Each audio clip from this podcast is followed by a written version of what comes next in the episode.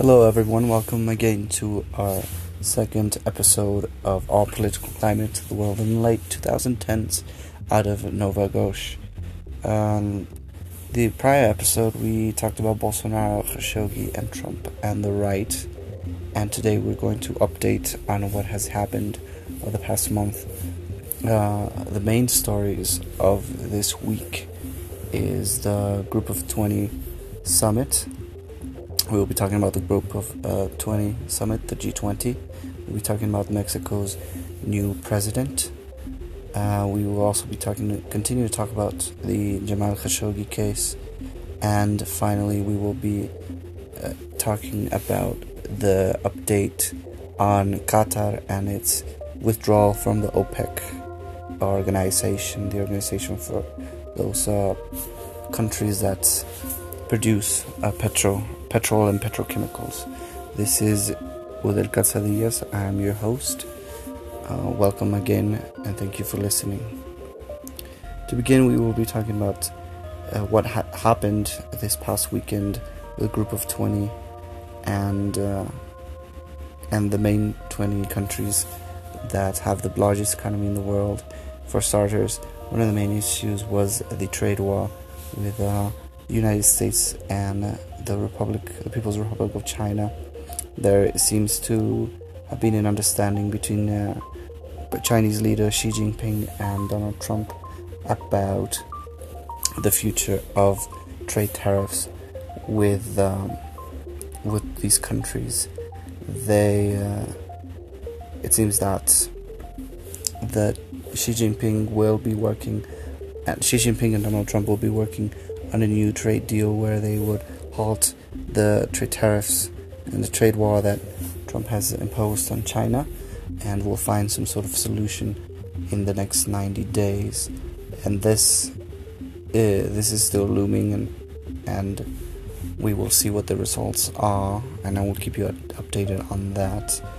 But they, as it stands as of um, yesterday, December the first, there will be a ceasefire of the trade war uh, that Trump um, declared on on China. They will be halting additional tariffs, and they will engage in new trade negotiations within 90 days. They will find some sort of agreement. Um, this was all as a result of their meeting in the Group of 20 summit in Buenos Aires, Argentina. Uh, Trump agreed not to boost uh, tariffs on 200 about 200 billion dollars of Chinese goods to 25% on January 1st. That is something that he uh, talked, withdrew from because he previously announced that there would be a 25% increase on those on those goods. Um, and also, at the same time, Beijing agreed to buy an unspecified but very substantial amount of agricultural, energy, industrial, and other products according to a statement from the White House. Um, they're still working on the details, um, but it seems that there will be a new agreement between Xi Jinping and Donald Trump. There is also um, a key uh, conversation that President of France, uh, Emmanuel Macron, had with MBS, which is the Saudi Crown Prince Mohammed bin Salman. He had a, on Friday, um, and it was all column video shared and shared by the English language Saudi Gazette and also uh, on Al Jazeera that he is worried. Um, Macron is worried to um, about the relationship that the Saudi Arabia has with France and he in the conversation he mentioned that Macron mentioned to MBS that he doesn't listen to him, and as a response, MBS said he would listen to him. So it is still. Um, this was a sideline conversation about um, something that France and the Kingdom of Saudi Arabia are working on. Um, that isn't necessarily related to the, G, the G20 summit, but however, it is very important to see development of new French Saudi relations. Um, and then the Labour Party um, pressured and talking about the United Kingdom, the Labour Party pressured uh, Theresa May, uh, which is the Tory uh, uh, Prime Minister, the current Prime Minister, um, to confront MBS, Mohammed bin Saud, which he likes to be called MDS now, but uh, specifically to confront him on the Khashoggi incident and his connection with his um, uh, order of an assassination, and also and the war in Yemen, and and the Saudi involvement in in that war.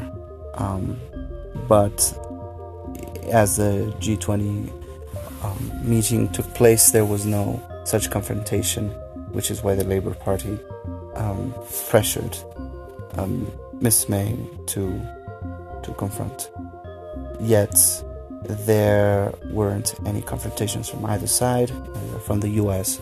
or from any other country, in terms of MBS's um, connection to the Khashoggi killing. There has been uh, no discussion. There was an exchange of pleasantries between Donald Trump, between uh, uh, Vladimir Putin, uh, president of Russia, and MBS.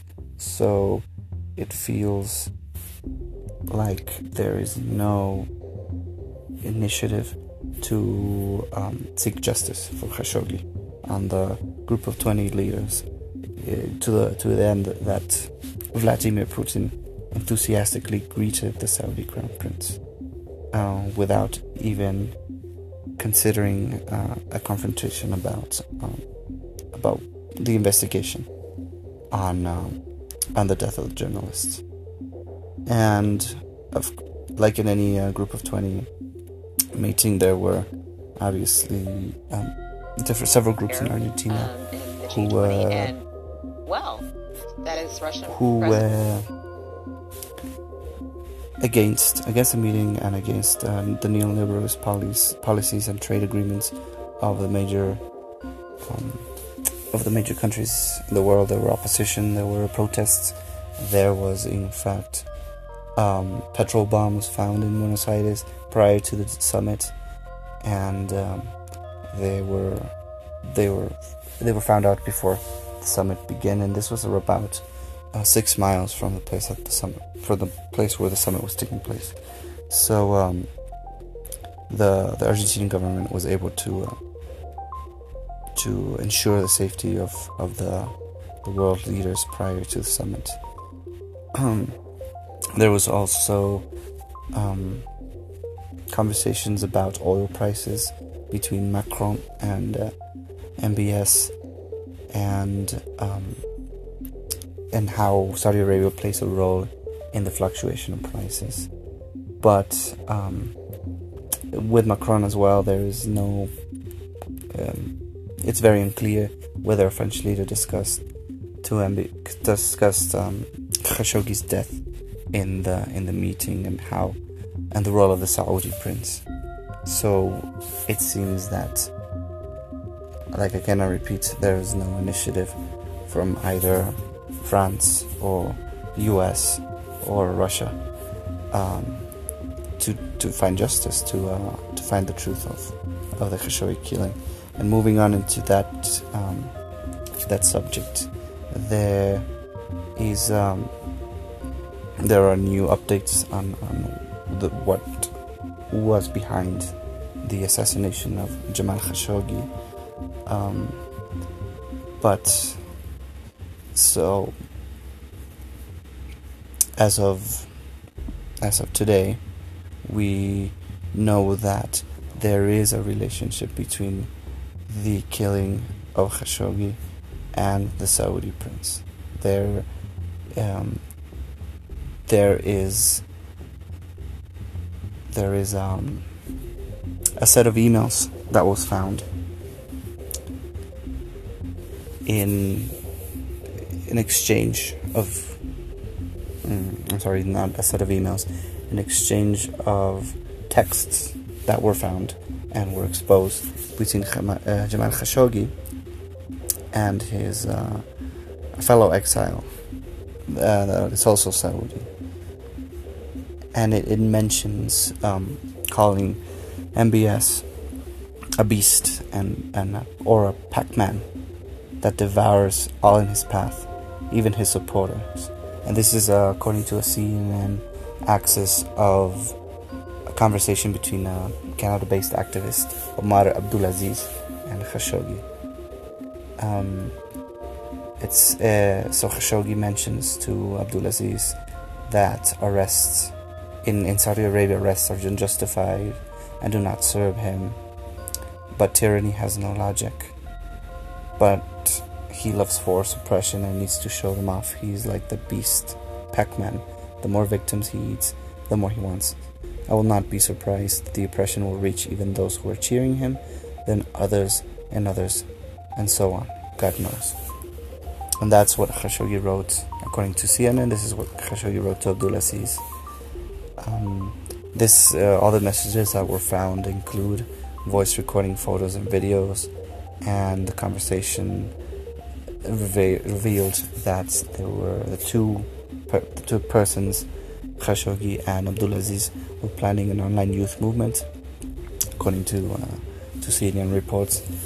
And this, uh, it, there's are claims that the exchange, the exchange of messages between the two were intercepted by Saudi authorities in, authorities in August. And this was two months before the journalist was killed by Saudi nationals in the in the Saudi consulate in Istanbul.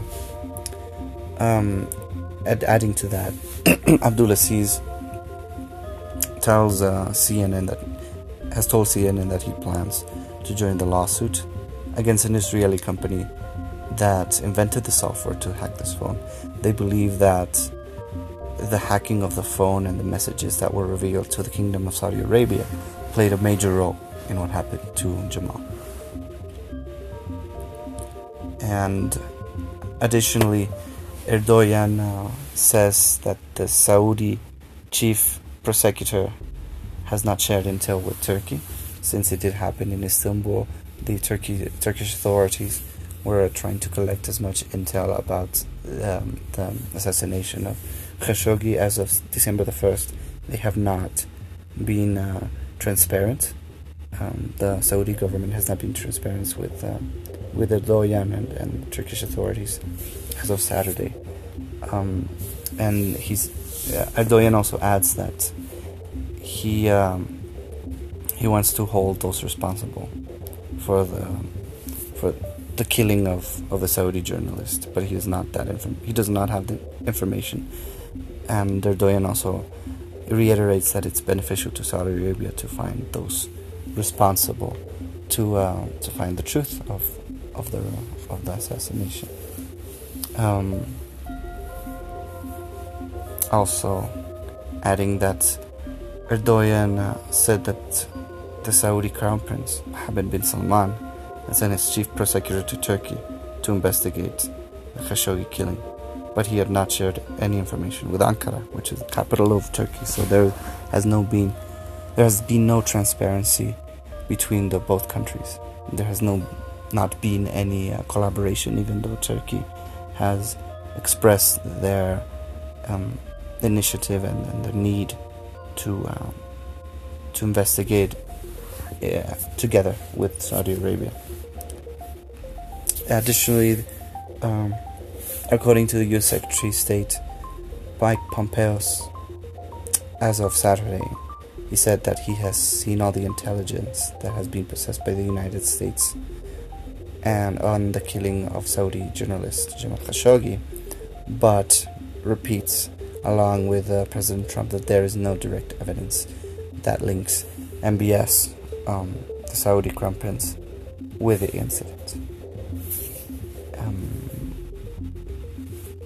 according to CNN, Pompeo says, Mike Pompeo says, I have read every piece of intelligence that is in the possession of the United States government. And he claims to have not found any direct connection between the um, the Saudi crown prince and the assassination of Jamal Khashoggi.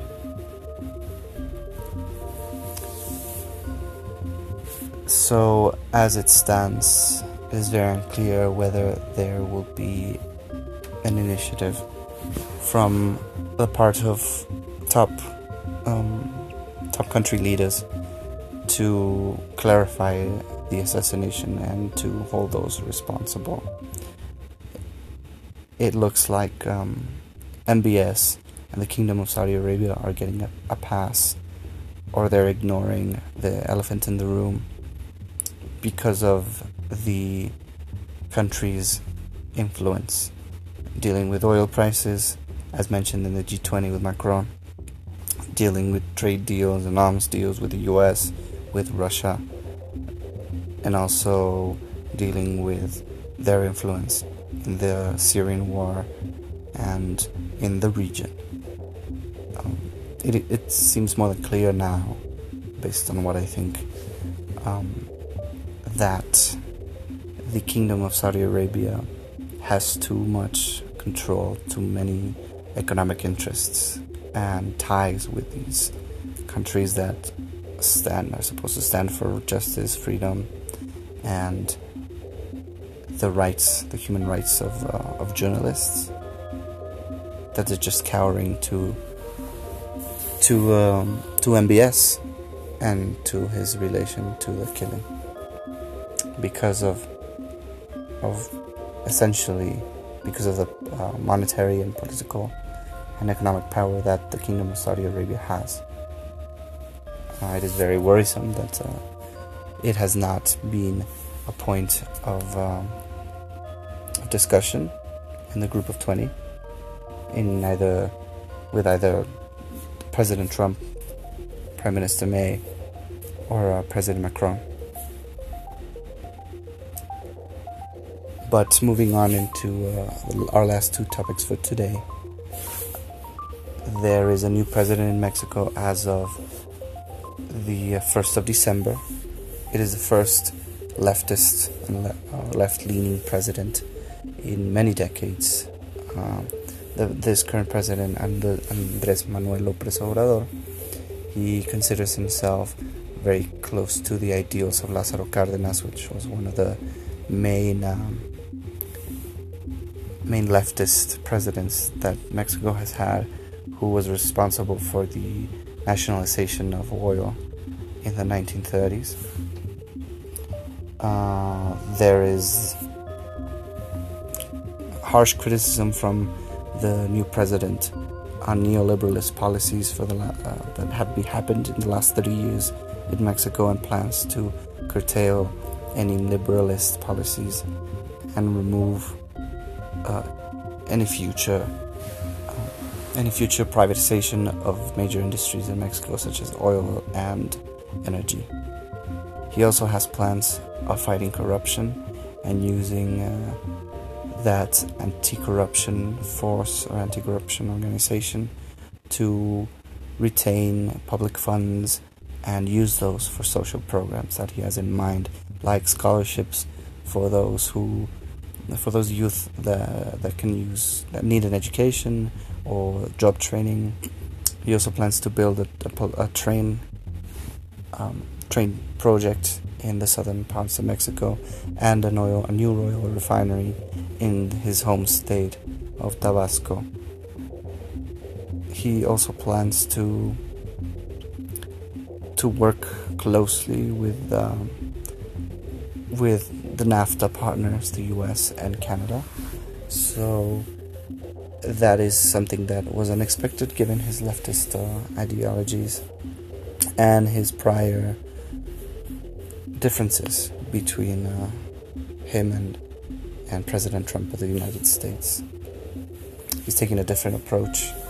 Uh, one of the things that might have seemed problematic was that he did invite Nicolas Maduro of Venezuela to his to his inauguration and um, to his presidency, and that has drawn a lot of criticism and protest given the situation in Venezuela with uh, with the large exodus of Venezuelans because of a of a hunger crisis in the country and his lack of leadership to address that, um, of Maduro's leadership to address that.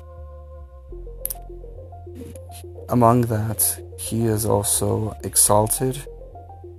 Something that he, I, I found surprising that he exalted the um, the military and the military as an institution, and his plan to build a national guard to deal with internal issues. Um, that is different than from a traditional leftist point of view where you keep um, the military at bay and there is a distance between the civilian government and the military. With Lopez Obrador now, according to his speech, there's going to be a stronger connection between the military and the current uh, government. There are many things that he has in, uh, he has in mind. Promises radical changes to the country. One of the most promising uh, plan projects is that he will decentralize essentially all the secretariats and all the ministries into different and uh, federal entities, different states. The power won't be only concentrated in Mexico City.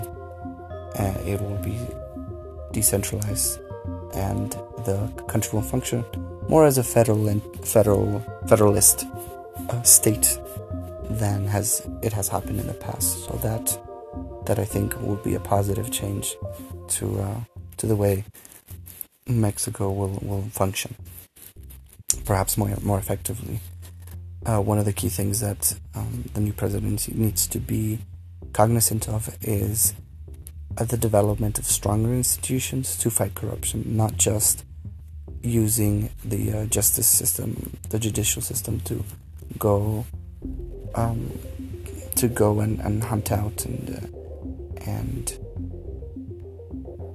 punish uh, those who have participated in corruption in the past, but to create strong institutions so that that is not a common pattern in the future.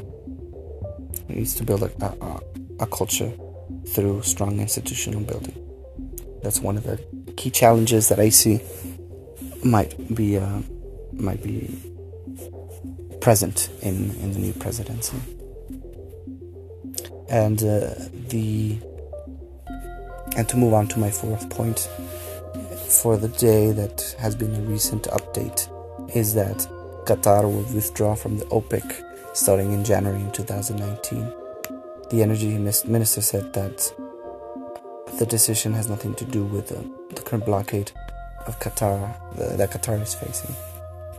The just to briefly uh, just to briefly inform inform you the organis- the OPEC, what we know as the OPEC, is an organization of petroleum exporting countries. This is a, a consortium of countries that that export petroleum, such as Saudi Arabia. It used to be Libya from some point, Qatar, Venezuela. Mostly countries that do produce large amounts of petroleum and that uh, use petrol as one of their main exports and an economic power power centers. The way that Qatar has uh, played it is that they plan to withdraw, which will cause perhaps a fluctuation with in oil prices, and we will see that in in Europe and in North America and other places that receive petroleum from Qatar. The this is um, that's going to quit. They're going to quit a 15 oil, a group of 15 oil producing countries, and these countries account for almost half of the world's oil production. This is uh, this is very new, a new um, announcement based out of a news conference in Doha. The um, the energy minister Saad Sherida Al Kaabi. He spoke at a news conference in Doha just today. Uh, as as we're speaking, there are updates that are coming along. The energy minister claims that, and I quote, the withdrawal decision reflects Qatar's desire to focus its efforts on plans to develop and increase its natural gas production from 77 million tons per year to 110 million tons in the coming years. So the logic behind the withdrawal of the petroleum producing countries consortium is that they want to focus on producing more natural gas. And this announcement is, comes as a surprise because this is a few days before, prior to the 6th of December OPEC meeting. Um, so Al Kaabi said that Qatar will pull out this this calendar calendar year and will not be an OPEC member as of 2009, 2019. And this is not related to the blockade of Qatar by OPEC countries like Saudi Arabia, the UAE, the United Arab Emirates, and non OPEC countries like Egypt and Bahrain. Additionally, uh, Al Kaabi says that Qatar has worked diligently during the past few years to develop a future strategy based on growth and expansion, both in its activities at home and abroad. He adds, Achieving our ambitious growth strategy will undoubtedly require focused efforts, commitment, and dedication to maintain and strengthen Qatar's position in the leading natural gas producer. Um, the energy minister does have a point there, as Qatar is one of the biggest supplier of liquefied natural gas. It produces Qatar almost produces thirty percent of the world's natural gas. But at the same time, I think it's just an excuse to um, to change the conversation and claiming to focus on natural gas, which is one of the reasons why they're they're moving away from OPEC. But I think it's not the main reason. I think there's a correlation between Saudi Arabia's sanctions and Egypt's sanctions on Qatar, uh, given that they often they often help uh, through financial support different political um, rebel groups in the region and that's one of the main reasons why I think they're leaving OPEC so that they don't feel the pressure from countries like Saudi Arabia and Egypt on their on their policies and and their policies abroad. Their focus their focus is to develop their natural gas potential. Yes, I can see that. But there is more that meets the eye. Uh, we will uh, continue to see that, and uh, as we meet, well, as the OPEC meeting starts on December the 6th, there will be a greater understanding on, on why Qatar might have uh, decided, why Qatar decided to leave the OPEC. I uh, thank you very much for listening to this to this conversation today, updating you on what is relevant and out of the many things that have been developing over the past month. I will try to make these podcasts a little bit more often and bring in uh, more speakers uh, so they can join us in conversation and in teaching us about geopolitics and the current events that we face in the world today. I uh, thank you again, and I hope I see you next time on our third episode of of, of a third episode of Nouveau Gauche and our political climate, the world in the late 2010s. Thank you again, and have a good rest of your day.